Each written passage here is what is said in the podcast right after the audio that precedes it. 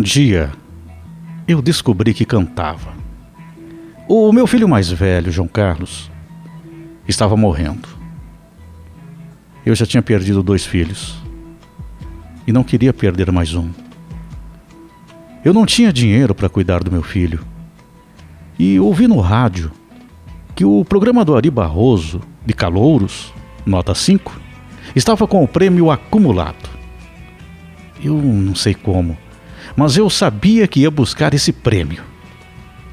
Fiz a inscrição e me avisaram que eu precisava ir bonita. Mas eu não tinha roupa nem sapatos. Eu não tinha nada. Então, eu peguei uma roupa da minha mãe, que pesava 60 quilos, e vesti. Só que eu pesava 32 quilos. Já viu, né? Ajustei com alfinetes. Tudo bem que agora é moda, não é mesmo? Hoje até aquela cantora internacional Madonna usa. Mas essa moda aí fui eu que comecei, viu? Alfinetes na roupa é muito meu. É coisa de Elsa. Quando me chamaram, levantei e entrei no palco do auditório. O auditório estava lotado, todo mundo começou a rir alto, debochando de mim. E aí, seu Ari me perguntou: O que você veio fazer aqui? Eu vim cantar. Me diz uma coisa: de que planeta você veio? Do mesmo planeta seu, seu Ari. E qual é o meu planeta?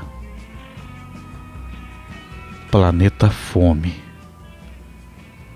Ali todo mundo que estava rindo viu que a coisa era séria e sentaram bem quietinhos. Eu cantei a música Lama. O gongo não soou e eu ganhei. Levei o prêmio e meu filho está vivo até hoje, graças a Deus. De lá para cá, sempre levo comigo um alfinete.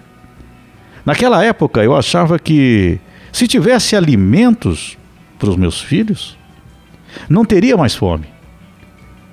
O tempo passou e eu continuei com fome. Fome de cultura, de dignidade, de educação, de igualdade e muito mais. Percebo que a fome só muda de cara, mas não tem fim. Há sempre um vazio que a gente não consegue preencher e talvez seja essa mesma a razão da nossa existência.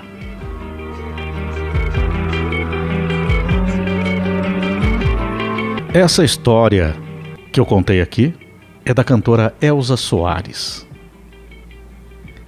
Elza Gomes da Conceição, uma cantora, compositora brasileira, inclusive que foi eleita pela rádio BBC de Londres como a cantora brasileira do milênio Elsa com mais de 90 anos. E ela contou a história, a história da fome, que representa exatamente a história de muitos brasileiros ainda hoje. E a fome do alimento, do alimento que falta sobre a mesa, da falta de dignidade por não ter o alimento na mesa, por não ter a roupa para vestir, muitas vezes por não ter um teto para morar ou com muita dificuldade, ter um cantinho com muito esforço para poder estar ali, para colocar aquele alimento na medida do possível, muitas vezes apenas uma refeição por dia, para o filho, para a filha. E essa fome, quando vai acabar? A fome por dignidade, a fome por uma sociedade melhor, a fome de amor, de um irmão com o outro. Será que essa fome vai continuar por quanto tempo aqui? Será que vamos demorar tanto tempo ainda? Quanto tempo vamos demorar para aprender que a forma mais inteligente que é ter amor ao próximo de poder dar a possibilidade da igualdade para todos, onde aí sim poderíamos matar essa fome. Essa fome que nos afeta todos os dias, que faz nos sentirmos com um vazio em nosso interior. Aquele mesmo vazio do estômago vazio. Da vontade, às vezes, de um alimento, por mais simples que seja, mas que não está ali na mesa.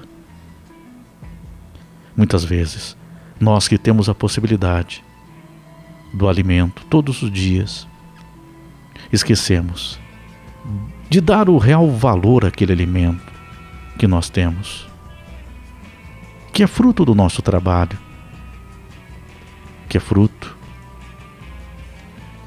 até do que herdamos daqueles que já passaram por aqui, que nos ensinaram o caminho, mas esquecemos que muitas vezes, hoje, nesse momento, alguém passa fome porque não teve oportunidade. Ou que se perdeu pelo caminho. Mas não estamos aqui para julgamentos, apenas para tentar entender por que permitimos ainda a fome, a fome do alimento,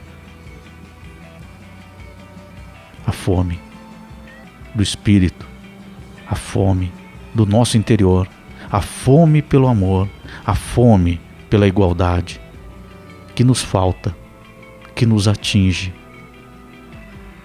a cada dia.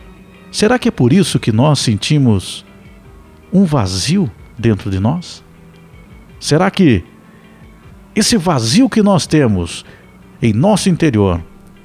É exatamente porque sentimos fome da igualdade, a igualdade social, a igualdade racial, a igualdade do homem, da mulher, de todas as classes, de todas as ideias, de todos os pensamentos, sendo eles todos com amor, deveríamos permitir enchermos o nosso coração, matar essa fome que nos atinge tanto.